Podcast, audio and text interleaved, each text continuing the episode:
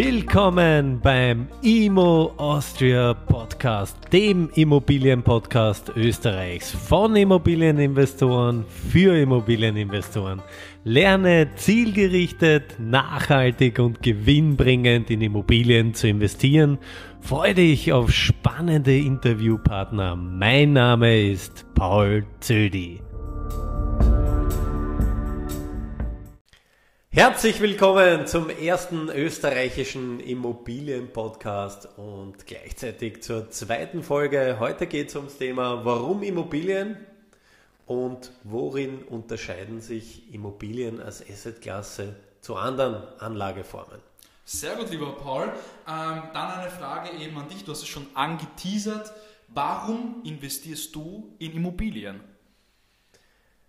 Meiner Meinung nach äh, führt an der Immobilie als Investment- und Anlageklasse in der heutigen Zeit, und da spreche ich äh, vom Niedrigzinsumfeld, von fehlenden Veranlagungsalternativen, die dadurch eigentlich gegeben sind, führt kein Weg an der Immobilie als Assetklasse vorbei.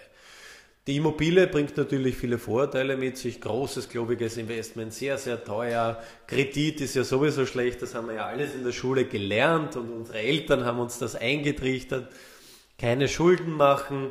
In der Schule haben wir viel auswendig gelernt, aber nicht gelernt, wie Geld funktioniert, wie Geld arbeitet, ähm, wie der ganze äh, Systemkreislauf äh, der Monetäre funktioniert.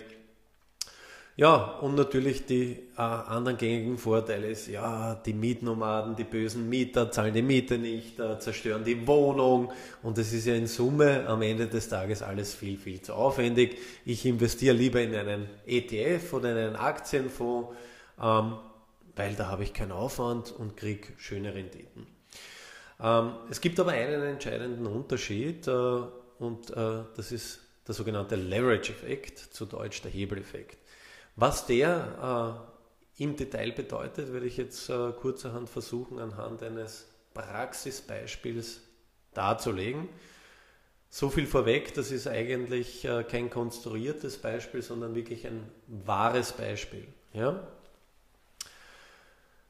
Die Situation ist auch eine wahre. Das war vor einigen Jahren, ist ein guter Freund an mich herangetreten äh, und äh, hat mich gefragt, äh, gesagt, Paul, ähm, ist interessant, du investierst in Immobilien, kaufst Immobilien und vermietest die langfristig. Ähm, warum machst du das eigentlich? Weil du kriegst da 3 bis 4 Prozent Rendite in Wien, roundabout. Ähm, bei jedem ETF bekommst du im Schnitt 6, 7 Prozent und hast, musst, dich, musst eigentlich gar nichts machen, musst dich nicht mit Mieter ärgern, musst nicht sanieren äh, und, und, und. Habe ich zu ihm gesagt, ja, mein lieber Freund, pass auf, äh, Grundsätzlich hast du ja recht mit der Annahme, aber es gibt einen entscheidenden Unterschied. Meine Eltern haben Anfang der 2000er Jahre in Wien im 19. Bezirk äh, eine Wohnung gekauft, 52 Quadratmeter, um damals auch schon sehr günstig 67.000 Euro. Ja. Heute, wenn man die Wohnung schnell im Feiersee loswerden müsste, ist die Minimum das Dreifache wert. Ja? Ich glaube, da sind wir uns alle einig. Also so 200.000 bekommt man locker für die im Feiersee. Mein lieber Freund hat sich das angehört, hat eigentlich ein bisschen mit der Stirn gerunzt und gesagt, mm, und das hat ihm äh, wenig beeindruckt und hat gemeint, ja, aber der deutsche Aktienindex, ja, der DAX, nach der Dotcom-Blase Anfang der 2000er bis heute, hat sich auch verdreifacht im Wert. Habe ich gesagt, das ist sehr richtig. Aber jetzt kommt der entscheidende Unterschied. Meine Eltern hatten damals 10.000 Euro. Ja? Die haben sie in die Wohnung investiert. Den Rest haben sie sich von der Bank geborgt. Ja? Das heißt, sie haben steuerfreies Geld von der Bank bekommen und dieses Geld haben sie dann investiert in die Wohnung und haben die Wohnung jetzt über einen Zeitraum von 20 Jahren vermietet. Der Mieter hat ihnen die Zinsen natürlich, die für das Darlehen anfallen, zurückbezahlt und natürlich auch den Kredit getilgt. Das heißt, über die Miete wurde der sogenannte Kapitaldienst zurückbezahlt über einen Zeitraum von 20 Jahren und meine Eltern haben heute einen Gegenwert von 200.000 Euro. Ja? Und das müsst ihr bedenken. Du oder mein lieber Freund hatte auch damals Anfang der zwei, äh, 2000er Jahre 10.000 Euro, hat sie in den DAX investiert.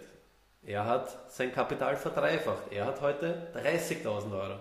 Meine Eltern hatten auch 10.000 Euro, haben sich einen Kredit aufgenommen, haben quasi ihr Investment geleveraged und sie haben heute einen Gegenwert von 200.000 Euro. Und das ist eigentlich das System und die Magie der Immobilie, wie man eben mit sogenannten, die Amerikaner nennen das Other People's Money, sprich anderer Leute Geld, langfristig nachhaltig und vor allem relativ konservativ Vermögen aufbauen kann. Und das ist der Schlüssel zum Erfolg. Es gibt natürlich auch noch andere Unterschiede, ähm, wenn man bedenkt, ich kann mein Investment selbst steuern. Bei einer Aktie, ich sage das immer gerne, ich kann zig Analystenberichte, hochkomplexe Geschäfts- und Risikoberichte lesen, die teilweise die besten Analysten nicht mehr im Detail verstehen. Ich kann Chartanalysen studieren und, und, und. Ich kann 20 Coca-Cola am Tag trinken, nur die Coca-Cola-Aktie wird sich nicht bewegen. Bei einer Immobilie kann ich mein Investment in allen Ebenen steuern. Das heißt, ich kann mich natürlich weiterbilden, ich kann meinen Markt kennen, ich kann bei der Finanzierung erheblich eingreifen, ich kann bei der Sanierung steuern, ich kann bei der Vermietung oder bei dem Wiederverkauf, kann ich mit verschiedenen Techniken, Mechanismen und so weiter arbeiten, sodass ich immer mein Investment im Griff habe. Zudem ist natürlich die Immobilie weit weniger schwankend, sprich volatil, wie zum Beispiel eine Aktie. Es gibt unzählige Beispiele von Aktien, die von heute auf morgen quasi ins Bodenlose gefallen sind.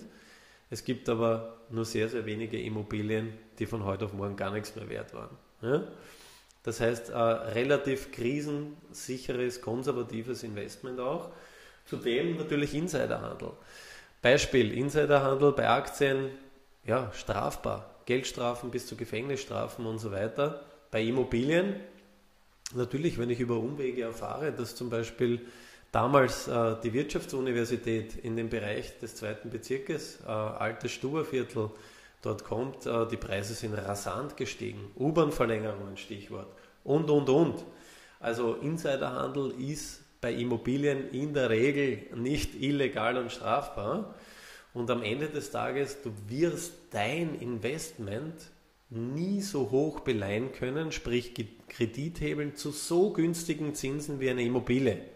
Es mag sein, vor 2008 war es auch noch einfacher, dass du auch Kredite für Aktieninvestments bekommst, aber erstens nicht so hohe und zweitens viel, viel höher verzinst. Das heißt, in Relation bekommst du bei Immobilien viel höhere Beleihungswerte zu unglaublich günstigen Konditionen. Ähm, der 3-Monats-Euribor ist aktuell negativ bei minus 0,4 7. Also sprich, du kannst heutzutage in Österreich variabel schon weit unter 1% Zinsen generieren. Und das ist natürlich äh, sehr, sehr spannend und deswegen würde ich jeden raten, äh, sich mit dem Thema Immobilie als Vermögensaufbau zu beschäftigen. Warum? Wir sehen ja auch, die Bevölkerung wächst weiter, die Digitalisierung wird den Arbeitsmarkt komplett auf den Kopf stellen. Die Automatisierung, die Robotisierung oder wie man es auch nennen mag. Ähm, sprich, es wird sich sehr, sehr viel dahingehend ändern, aber wohnen wird der Mensch immer in der einen oder anderen Form müssen. Er wird immer ein Bett brauchen, er wird immer eine Dusche, ein WC und so weiter brauchen. Die äh, Ballungszentren explodieren. Und äh, eins muss man sich auch bewusst sein, äh, wir werden alle in der Form, wie wir sie heute haben, keine Pension mehr bekommen, wenn wir überhaupt noch eine bekommen. Und deswegen ist es wichtig und richtig und äh, langfristig notwendig, vernünftig, konservativ und nachhaltig Vermögen aufbauen. Und das kann man mit Immobilien über eine sogenannte Buy-and-Hold-Strategie sehr, sehr gut umsetzen. Gut, lieber Paul, danke vielmals für diesen Input heute. Ähm, hast du eventuell ein Buch, was du für diesen Bereich empfehlen könntest?